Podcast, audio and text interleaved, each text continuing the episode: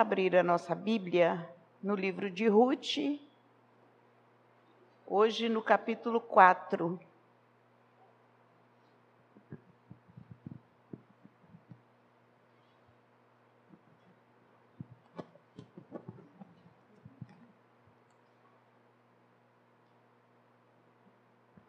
Vamos fazer a leitura do 1 ao 22, todo o capítulo.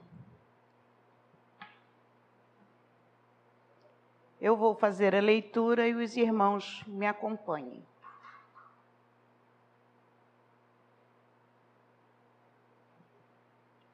Todos encontraram?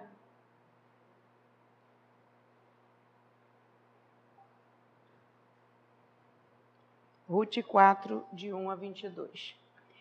Enquanto isso, Boaz subiu à porta da cidade e sentou-se, exatamente quando o resgatador que ele havia mencionado estava passando por ali.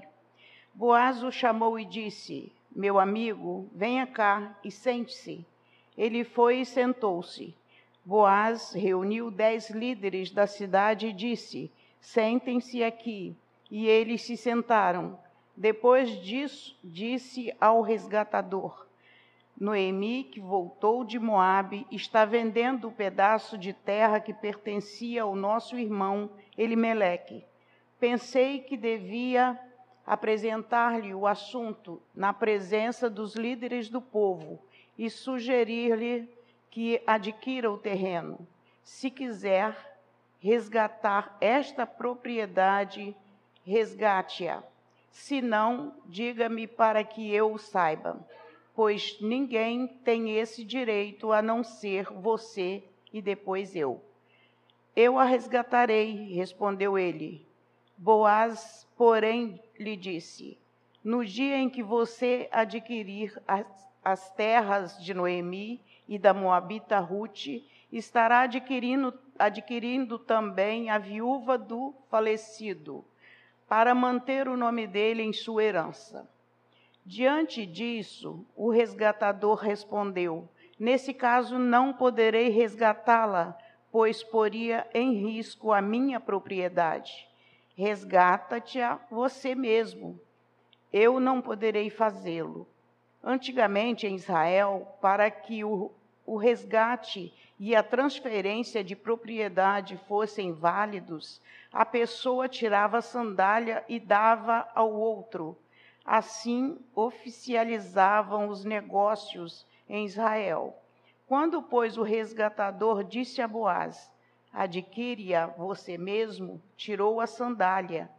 Então Boaz anunciou os líderes e, e a todo o povo ali presente: vocês hoje são testemunhas de que estou adquirindo de Noemi toda a propriedade de Elimeleque, de, de Quilion e Malom. Também estou adquirindo o direito de ter como mulher a Moabita Ruth, viúva de Malom, para manter o nome do falecido sobre a sua herança e para que o seu nome não desapareça do meio da sua família ou dos registros da cidade. Vocês hoje são testemunhas disso. Os líderes e todos os que estavam à porta confirmaram: somos testemunhas, somos testemunhas. Faça o Senhor com essa mulher que está entrando em sua família, como fez com Raquel e Lia que juntas formaram as tribos de Israel.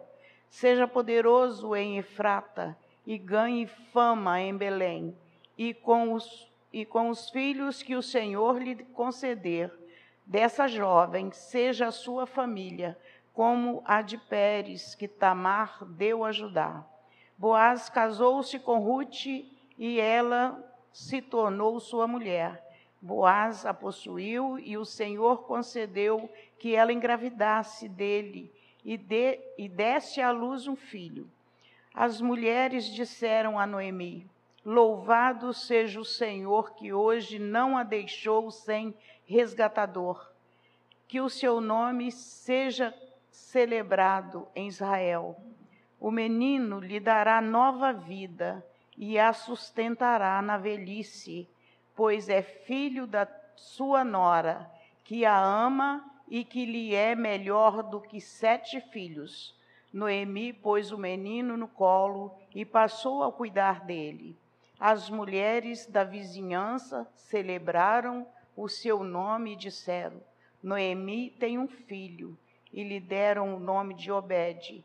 Este foi o pai de Jessé, pai de Davi. Esta é a história dos antepassados de Davi desde Pérez.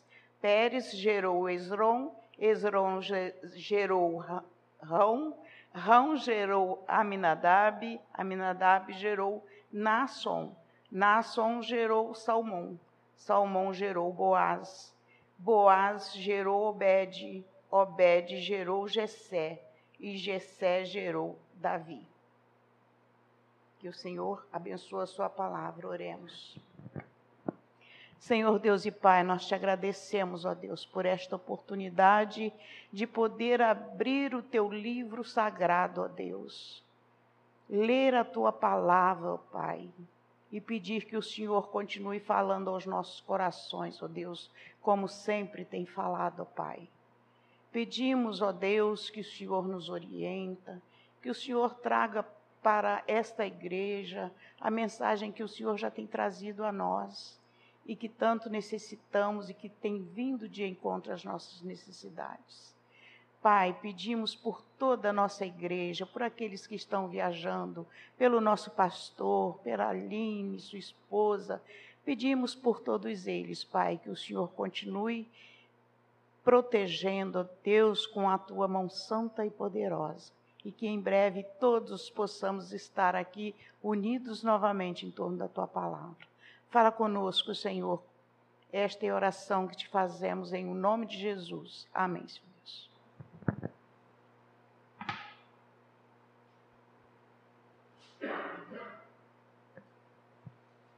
Hoje nós estamos no último domingo, portanto, na última lição desta mensagem da série Superação. E aí nós vamos relembrar um pouquinho. Eu não sei se todos aqui estiveram aqui desde o primeiro domingo. Quem esteve desde o primeiro domingo? Rosinha, eu lembro. Ricardo, Elisângela, Rose, a Dona Silvia, o Ian, Felipe, né? Então, a Mar... Luciene, eu lembrei do nome da filha, não lembrei do nome da mãe. Luciene também esteve. Então, nós vamos relembrar um pouco o que nós já aprendemos. Né? Nosso pastor ministrou a mensagem no, no primeiro e segundo domingo, então, vamos perguntar para os irmãos: lembram o tema desta mensagem de superação que foi trabalhado? O tema que foi trabalhado pelo nosso pastor no primeiro domingo.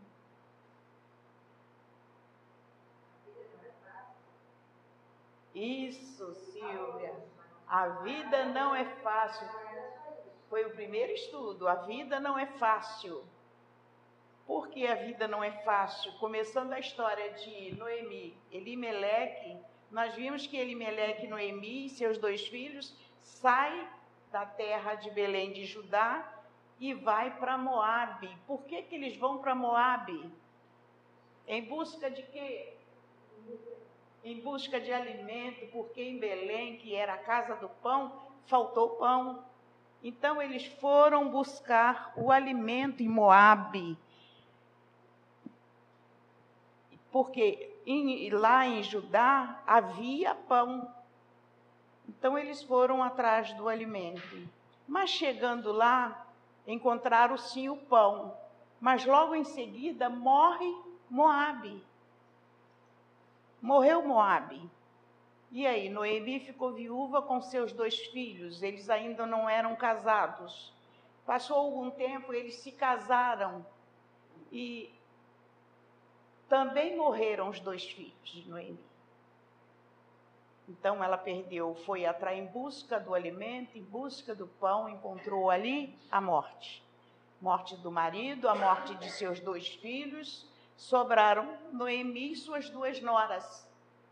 Três mulheres viúvas sem nenhum sustento, porque naquele tempo quem sustentava a casa e a esposa era o marido, então nem, sem nenhum sustento. E agora o que fazer? Três mulheres viúvas sem nenhum sustento. No segundo domingo, alguém lembra qual foi o tema? Não caminhe sozinho.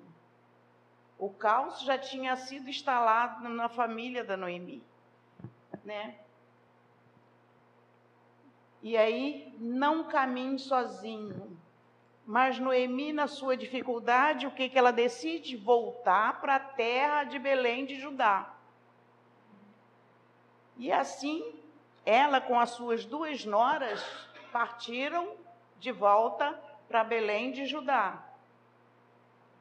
Mas enquanto elas caminhavam, caminhavam, Noemi não parava de insistir com as suas noras, para que elas voltassem para a casa de suas mães. Noemi diz, disse Noemi: Vão, retornem para a casa de suas mães, que o Senhor lhes será leal, como vocês foram com os falecidos e comigo. E elas não queriam, mas de tanto Noemi insistir, órfã com um beijo, despediu-se de Noemi e voltou. Ruth, porém, se apegou a ela. Ruth se apegou a ela e faz aquela declaração linda. A mais linda declaração de amor feita e vista na Bíblia. Não de esposo para esposa, de, de esposa para esposo, mas da nora para sogra quem lembra da declaração? Onde morarei, onde morreis, ali eu morrerei. Teu Deus, eu acho mais importante é, teu Deus será o meu Deus. A... declaração dela, o teu Deus será o meu Deus. Aonde tu morreres, ali eu serei sepultada. É uma declaração muito linda. Está lá no verso 16 e 17. Quem quiser depois ler, lê. Não vamos ler porque já passamos, já estudamos. E aí Ruth assume um compromisso diante de Deus de cuidar da sua sogra. E Noemi não estava uma pessoa normal. Ela era uma sogra triste, desolada, amargurada, sem esperança idosa. Mas mesmo assim, Ruth assume o compromisso diante de Deus que cuidaria dela. E aí, o que fazer numa hora dessa? Sozinha, com a sogra para cuidar. Eu imagino que ela deve ter dito assim: Vamos, sogra, levanta, ânimo, nós vamos conseguir nós vamos sobreviver. Eu que estou falando, não está na Bíblia. Nós vamos sobreviver. Você não está sozinha. Não era para caminhar sozinha, mas Noemi insistia em caminhar sozinha. Mas ela decidiu não deixar que a sogra ficasse sozinha. No domingo passado, relembrando do domingo passado, terceiro domingo, Ouvimos também o presbítero William falando sobre o tema Não espere nada pronto. Que dificuldade, né? Não caminhe sozinho, porque a vida era difícil. A vida era muito difícil. E a gente vai vendo que as coisas só estavam piorando. Não espere nada pronto. Elas voltaram para Belém de Judá de mãos vazias não tinham nada, precisavam buscar o alimento. A ideia era de esforço, de trabalho pesado. Quem iria buscar o, o, o alimento? Ruth, é claro, a mais nova, né? Ruth ia buscar o alimento. Noemi já era muito idosa, então não tinha condição de ir buscar o alimento. Então, Ruth diz a Noemi: Ruth diz a Noemi: Vou recolher espigas no campo daquele que me permitir. Ainda tinha isso, tinha que sair para recolher espiga, mas tinha que alguém, algum dono do campo, liberar para que elas colhessem espiga. E Ruth foi, Noemi diz: Vai, minha filha, respondeu Noemi. Então ela se foi e começou a recolher espigas atrás dos ceifeiros. Os ceifeiros iam colhendo as espigas na frente e ela ia recolhendo a, atrás. Casualmente, entrou justo na parte da plantação que pertencia a Boaz. Casualmente entrou na parte da plantação que pertencia a Boaz, que era do clã de Elimeleque. Será que Ruth tinha um plano? Eu acho que não. Ela não tinha, ela não conhecia Boaz. Ela não conhecia nada em Belém de Judá. Aquilo tudo para ela era novo. Se alguém tinha um plano ali, era Deus. Deus já tinha traçado um plano para a vida de Ruth, mas ela não sabia, porque o texto diz: casualmente entrou justo na parte da plantação que pertencia a Boaz, que era do clã de Elimeleque. Naquele exato momento, Boaz chegou de Belém e saudou os ceifeiros e, os, e o Senhor saudou os ceifeiros. O Senhor esteja com vocês. Eles responderam: O Senhor te abençoe. Ele ali que conheceu Ruth. Ele viu Ruth na plantação colhendo espiga, espigas e foi se informar quem era aquela moça. E os ceifeiros informaram, deram informação sobre ela. E ali ele a conheceu e deu os devidos conselhos para que ela colhesse sempre ali, não saísse dali para outro lugar, para que os rapazes e os homens não a molestassem. Ali ela poderia trabalhar em segurança. Então foi assim o encontro de Boaz com Ruth, né? Não foi foi uma casualidade, não foi um plano traçado por por eles, mas sim por Deus.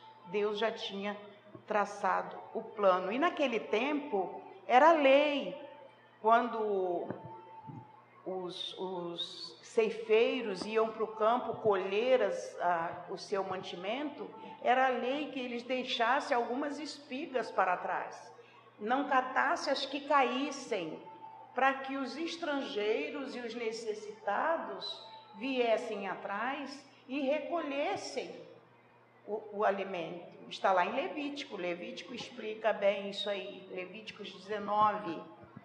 Então, ela não estava fazendo nada errado. Era a lei dada por Deus. Deus falou isso a Moisés, para que deixassem para os necessitados e estrangeiros. Era preciso esforço, trabalho, porque o, o trabalho era pesado. Ela tinha que colher as espigas, debulhar as espigas e à tarde levar para casa tudo sozinha. E levava para sua sogra. Né? Um trabalho muito pesado. Então nós vemos os três pontos que estudamos, relembramos. No dia hoje, nós vemos que não é mérito, é graça texto que lemos hoje nos mostra que não é mérito, é graça. Quando chegamos no final da história de Ruth e olhamos para trás, percebemos que Deus sempre esteve presente, conduzindo cada detalhe. E nós podemos ver que os planos de Deus são perfeitos, né? Noemi, Ruth, Boaz foram apenas instrumentos nas mãos de Deus. Foram frutos da graça de Deus. Deus é quem, tava, é quem estava conduzindo toda a história. Por isso, nós às vezes perdemos tanto tempo fazendo os nossos planos planejamos tanta coisa, sonhamos com tanta coisa. E quando eu estava lendo, estudando, preparando isto aqui, eu fiquei pensando: Não seria mais fácil olhar para Deus e dizer: Senhor, qual é o teu plano para a minha vida? Qual é o plano que o Senhor tem traçado para eu viver? Seria mais prático, né? Porque Deus já ia nos dar o plano. A gente sabe que Deus tem um plano para cada um de nós. Mas não, nós sonhamos, nós planejamos, nós pensamos, mas às vezes o plano de Deus não são os nossos planos, né? E nós precisamos aprender a buscar qual é o plano, o plano de Deus para a nossa vida e viver o plano de Deus para a nossa vida, fazendo isso sempre de boa vontade, com amor, com responsabilidade, fazer isso com humildade, sabendo que não somos merecedores de nada. Nós não somos merecedores de nada. Ai de nós se não fosse a maravilhosa graça de Jesus. A maravilhosa graça de Jesus é que é derramada sobre nós. Eu penso, muitas vezes não falo, mas penso o quanto Deus é misericordioso para com a minha casa. Quantos milagres Deus já realizou na minha casa, desde o nascimento dos meus filhos. Quando o William nasceu, teve uma complicação muito grave no parto, quase que ele não sobreviveu, mas a graça de Deus estava ali. Depois o Fabinho, com os nove meses, teve difteria, que é o tétano na garganta. É uma doença grave, é uma coisa muito grave, que mata muito rápido. Mas ele sobreviveu, porque Deus estava presente, a graça de Deus estava ali. Depois veio a enfermidade na minha vida eu com o rim sem funcionar, uma dificuldade sem saber o que fazer. Até levou dois meses na pesquisa e descobriu-se que um reimplante seria a solução. Fiz o reimplante, foi a solução. Deus me curou. Passou-se mais um tempo, não muito longo tempo, meu marido é, é acometido de um câncer já em fase praticamente terminal. E aí, novo desespero, novamente passando pelo vale. Depois veio a doença do meu neto. Nunca tinha ouvido falar nessa tal doença. Vem essa doença terrível e estamos nós de novo passando pelo vale novamente. Deus cura o Nicolas. Vem novamente a doença sobre o William. Uma enfermidade no intestino, onde teve que fazer uma cirurgia de emergência. Deus cura William. E o que eu quero dizer com isso é que nós não conseguimos perceber a presença de Deus em tempo real na nossa vida, quando estamos atravessando o vale escuro. Nós não conseguimos perceber e nem sentir a presença de Deus. Sabemos que Ele está lá pela fé. Nós sabemos, temos a certeza de que Ele está lá conosco e muitas vezes nos carregando no colo. Um dia conversando com ele, ele me disse isso. Mãe, quando eu olho para trás no que eu passei com Nicolas, eu vejo que muitas vezes não fui eu que caminhei. Foi Deus que me carregou no colo. E é assim que Deus faz conosco. É a graça, é a maravilhosa graça de Deus que está conosco sempre. Eu nunca, graças a Deus, Ele não me permitiu que eu nunca blasfemasse, mas sim, sempre perguntei, Senhor, aonde que o Senhor quer que eu mude? O que que eu tenho que mudar? Me transforma. Se é alguma dificuldade na minha vida, que eu me transforme. Um dia, não muito distante, um irmão me disse: vocês precisam rever a vida de vocês. Vocês passam por muitas dificuldades, por muitas aflições, por muitas tribulações. Eu não respondi nada, me calei, porque eu nunca pensei nisso como a mão de Deus pesando sobre mim ou sobre a minha família. Eu sempre tive isso como ensinamento de Deus. Um pai ensinando um filho quando ele precisa ser corrigido. Mas eu fiz isso de mim? De jeito nenhum. A graça de Deus, a graça de Deus, a misericórdia de Deus, conduzindo a nossa vida. Hoje, hoje, pela graça de Deus, eu posso dizer, como salmista, foi-me bom ter eu passado pela aflição para que eu aprendesse os teus decretos. Aí que a gente aprende. Hoje eu digo, foi bom eu ter passado pela aflição. Não só eu, Ari também, a família. Passamos juntos com a doença dele, meus filhos já eram adolescentes. Então sofremos juntos e todos nós aprendemos a guardar os preceitos do Senhor. É isso que o salmista diz. E isso, quando eu li, eu fiquei, falei, mas é mesmo. Quando se passa pela aflição, a gente aprende. Irmãos, a graça de Deus é derramada sobre nossa vida todos os dias, todos os momentos. Será que nós percebemos a graça de Deus em nossa vida? derramada sobre nós e agradecemos todos os dias? Será que nós agradecemos o ar que nós respiramos, que agora vemos com essa pandemia? Quantas pessoas têm sofrido com a falta do ar para respirar? Deus nos dá de graça. É a graça de Deus. Será que nós lembramos de agradecer? Será que nós lembramos de agradecer à noite?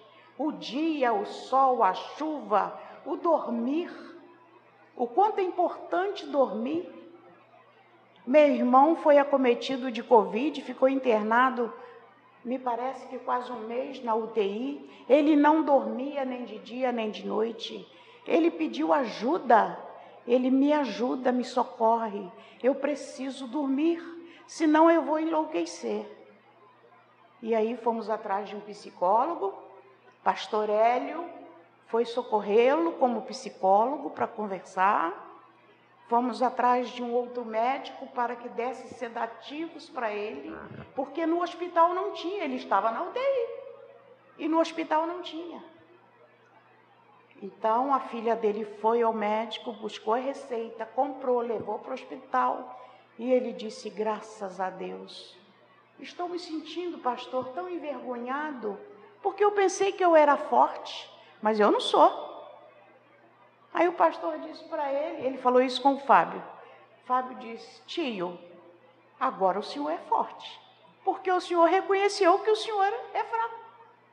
E quando a gente vê que não somos fortes, que somos fracos, agora estamos fortes, porque agora a gente busca a força em Deus. Vê o quanto é importante dormir, o nosso sono. Será que a gente lembra de agradecer? Agradecer o despertar se não despertarmos, e quem nos desperta é Deus.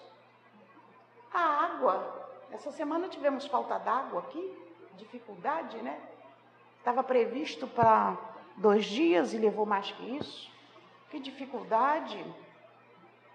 Será que nós agradecemos o alimento? O alimento tão importante para nós, nós lembramos de agradecer? Ou pegamos o prato e comemos correndo? E às vezes o prato é tão bonito, né? Você pega um prato bem colorido, aquela variedade de sabores. Eu agradeço a Deus, falei, Senhor, que não só um alimento qualquer, mas o Senhor nos dá uma variedade de sabores, em que nós possamos né, experimentar tanta coisa gostosa num só prato. É o Senhor quem nos dá. Nós aqui no Rio não temos como plantar. Nós agradecemos pelo nosso esposo, agradeço o meu, 24, 25 anos de casado, 45 anos de casados hoje. Agradeço a Deus pela vida dele. Tá rindo, né, Felipe? É assim, Felipe. Depois da idade a gente começa, a memória começa a falhar. Ele falou? 45 anos hoje de casamento. Será que agradecemos também os homens aí pelas esposas? Graças de Deus. Agradecemos pelos nossos filhos, pela nossa casa, pelo carro para quem tem e pela natureza. Agora entrou a primavera, coisa linda a natureza que Deus fez para nós. Andamos na rua olhando as flores, coisa linda. A graça de Deus, irmãos, é a graça de Deus providenciando tudo para nós. Temos agradecido por tudo isso que Deus nos tem dado. Ruth foi uma mulher vitoriosa.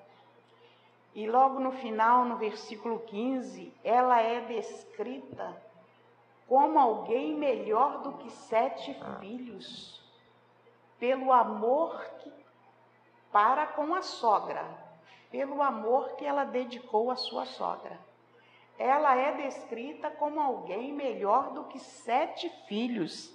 Sabe o que quer dizer isso? Que naquele tempo, na cultura, era uma cultura em que eles, os filhos, eram tidos em tão alta conta que a estima era muito alta. E receber um título desse era o maior de todos os elogios. Porque os filhos homens tinham muito valor. E essa mulher, a Ruth, ela é tida como, ela é descrita pelas mulheres, pelas vizinhas dela, que foi o que o texto que nós lemos disse. Pelas vizinhas, que ela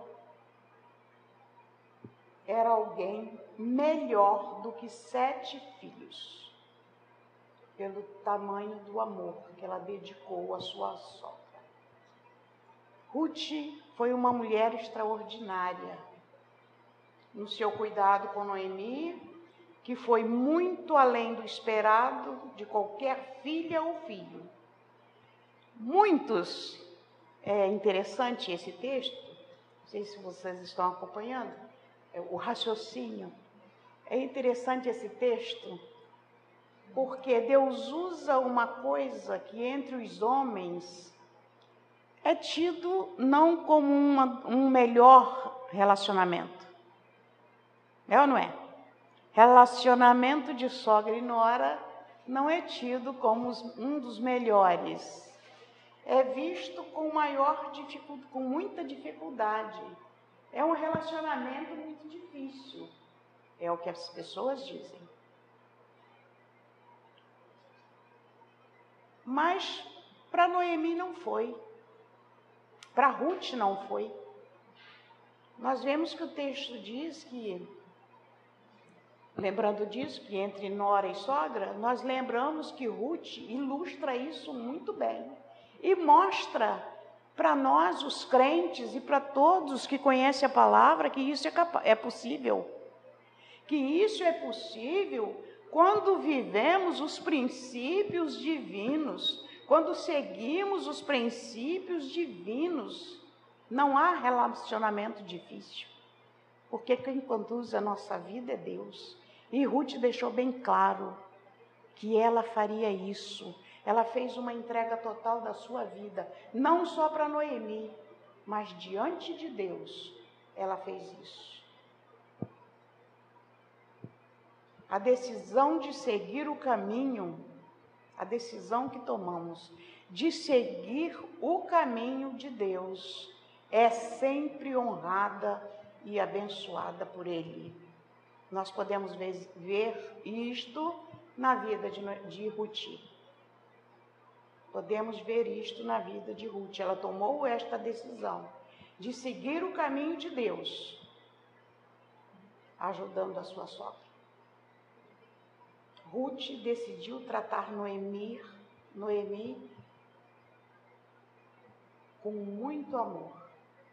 Uma sogra, como eu já disse no início, uma mulher idosa, pobre, amargurada, sem esperança. Então ela na esperança, que esperança Ruth poderia esperar de Noemi, né? Nenhuma.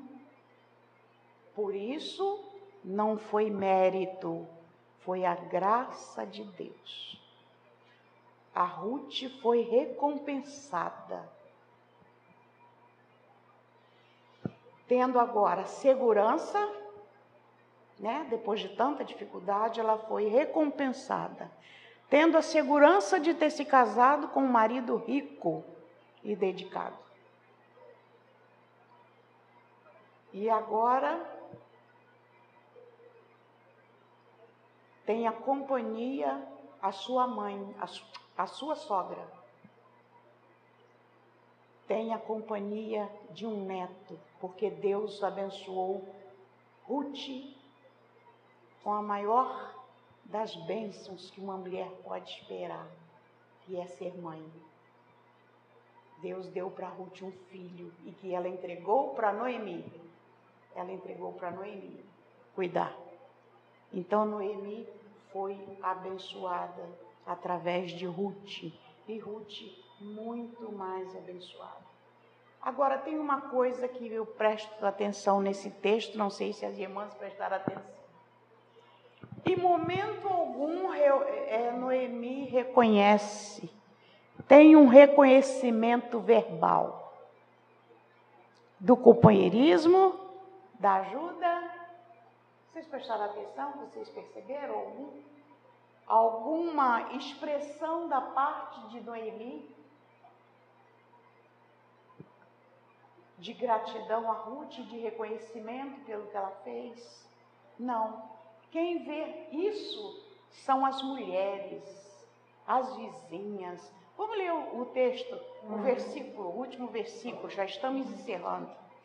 O versículo 14, de 14 a 17.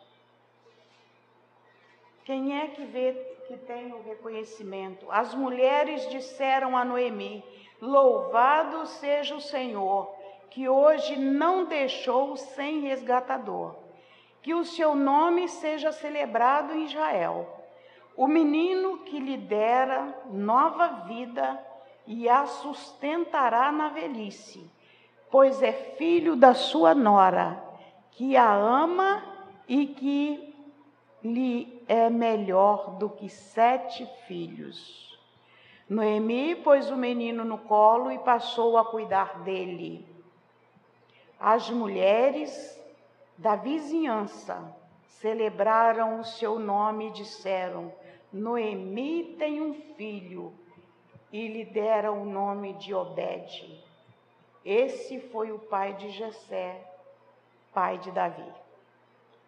Então, através deste menino e da graça de Deus, Noemi foi introduzida na linhagem de Davi, ao qual nasceu o nosso mestre, o nosso Messias, o nosso Salvador. Então é uma história muito bonita mas que nós percebemos a graça de Deus atuando nas nossas vidas. É Deus quem atua. Podemos fazer todo o nosso esforço. Temos que fazer, precisamos fazer. Nada cai pronto do céu nas nossas mãos. Deus nos dá tudo, mas precisamos trabalhar, precisamos sair a campo, buscar as espigas, debulhar, levar para casa, Deus nos dá, porque tudo isso é a graça de Deus. Que Ele nos abençoe, irmãos, que possamos viver sempre atentos ao nosso Deus, prestando atenção na Sua graça, tem um desafio prático para esta semana, para a gente praticar. Mantenha um relacionamento mais profundo com Deus. Manter um relacionamento mais profundo com Deus. Porque o salmista diz, no Salmo 25, que a intimidade do Senhor é para os que o temem, aos quais ele dará a conhecer a sua aliança. Precisamos ter um, uma proximidade bem maior com o nosso Deus. Precisamos ter um relacionamento mais profundo com Deus. Procurar ouvir a voz de Deus, ouvir quando Deus fala conosco. Agradecer a Deus em tudo que Ele tem colocado diante de você, diante de mim. Comece agradecendo pelas coisas mais simples. Nosso pastor já falou isso aqui uma vez. A gente começar a agradecer pelas coisas mais simples. Que às vezes nem percebemos ou lembramos que, ela existe, que elas existem, mas que são muito importantes para nós. Vamos pensar nisso. Tem coisas que são muito importantes para nossas vidas, mas no dia a dia a gente nem lembra que elas existem. A gente passa por cima. A gente deixa para lá. Vamos essa semana fazer um esforço, pensar mais em Deus, pensar nas coisas do alto e buscar ouvir a voz de Deus. Que Ele nos abençoe, irmãos. Que possamos ter uma semana abençoada nas mãos de Deus. Amém. Vamos orar agradecendo a Deus? Senhor Deus e Pai, muito bom estar na tua casa, ó Deus, muito bom, ó Deus, abrir a tua palavra, ouvir a tua voz, ver como o Senhor conduz a nossa história de forma tão perfeita, ó Deus. Saber que sem o Senhor não somos nada, não somos ninguém de nada adiantaria nosso esforço se não for a tua graça, ó Pai. A tua graça que é derramada sobre nós a cada instante, a cada minuto de nossas vidas, ó Pai. Pai, que possamos perceber isto, Pai. Que possamos sentir a tua presença em nossas vidas constantemente, ó Pai que nas dificuldades, ó Pai, não estejamos sozinhos, mas estejamos, ó Pai, unidos como igreja do Senhor, para que uns possam ajudar o outro, ó Deus. Precisamos um dos outros, uns dos outros. Pai, toma a vida de cada um de nós em tuas mãos. Ajuda-nos, ó Deus, nas nossas fraquezas para que possamos, ó Pai, ser fortes, ó Deus. Dá-nos sempre a humildade de dependermos do Senhor, Pai.